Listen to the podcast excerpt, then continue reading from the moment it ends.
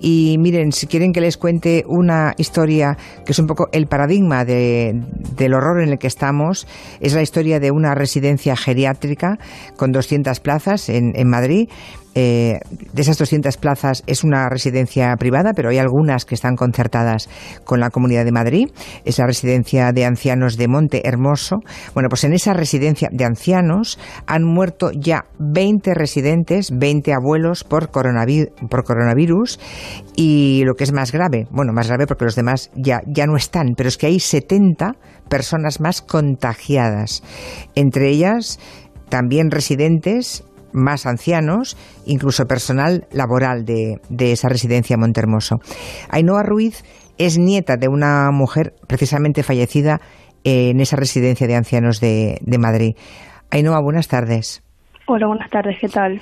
Pues eh, te agradezco que te pongas al teléfono, Ainhoa. Tu, eh, ¿Tu abuela murió hace cuántos días? Ayer. Y murió ayer y no pudisteis ir a verla, claro. No, la residencia iba cerrada desde este domingo, no desde el anterior, no permiten ya visitas. O sea, hace dos semanas que no eh, que nadie puede visitar a los, a los abuelos en esas residencias. Exacto. Eh, murió ayer y mm, bueno murió con la gente que la atendía, pero nadie de la familia pudo estar con la abuela en los últimos eh, minutos, cosa que está ocurriendo con prácticamente toda la gente que está perdiendo la vida, ¿no? Exacto, no, nadie, nadie de la familia pudo estar durante la última semana de vida, ni cerca de ella, ni, ni sabiendo mucha información acerca de ella. Em, se entiende que eso sea así, aunque resulta dolorosísimo y dramático contarlo así tal cual, pero es lo que está ocurriendo prácticamente en todos los centros sanitarios de nuestro país. En este caso no es, una, no es un centro sanitario, es una residencia de ancianos. Eh, tu abuelo Ainhoa sigue allí dentro, parece que está bien, ¿no? ¿Tu abuelo? Eso parece, pero bueno, no es complicado que se haya infectado, ya que la mayoría de la residencia está infectada. Y compartí habitación con mi abuela, la cual sí está infectada. ¿Compartí habitación con tu abuela hasta el final? Hasta el final. Eh, creo que todas las familias de, que tienen a sus mayores ingresados en Montermoso os estáis quejando de que no hay suficiente apoyo médico desde hace algunos días. No, no hay ningún apoyo médico, excepto el médico que estaba en la residencia, el cual también estuvo de baja, bueno, estaba de baja, y entró una médico nueva, una para 70 infectados. ¿Una para todos? Una para todos. Y eh, toda la gente ingresada, digamos, toda la gente mayor que estaba en esa residencia de ancianos, em, ninguno de ellos, ni siquiera los que han muerto, por tanto, es evidente que su enfermedad iba a peor, fueron trasladados a ningún centro sanitario.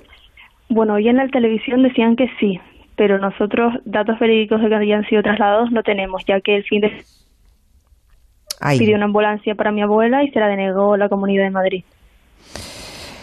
Se la denegó, bueno, es, esto es, son las consecuencias del colapso sanitario, evidentemente. Cuando decíamos hace unos días eh, el peligro es el colapso sanitario, es exactamente esto que nos está eh, contando Ainhoa. Eh, creo que mm, hay una plataforma de apoyo de las familias, ¿no? De esa residencia. Cuéntanos, Ainhoa, ¿qué dicen tus padres? Que son, tú eres la nieta de una de las que falleció, pero ¿qué estáis haciendo las familias? Bueno, las demás familias no lo tengo claro. Eh, nosotros en particular eh, hemos subido pues cosas a redes sociales y hemos intentado contactar con emergencias desde la semana pasada.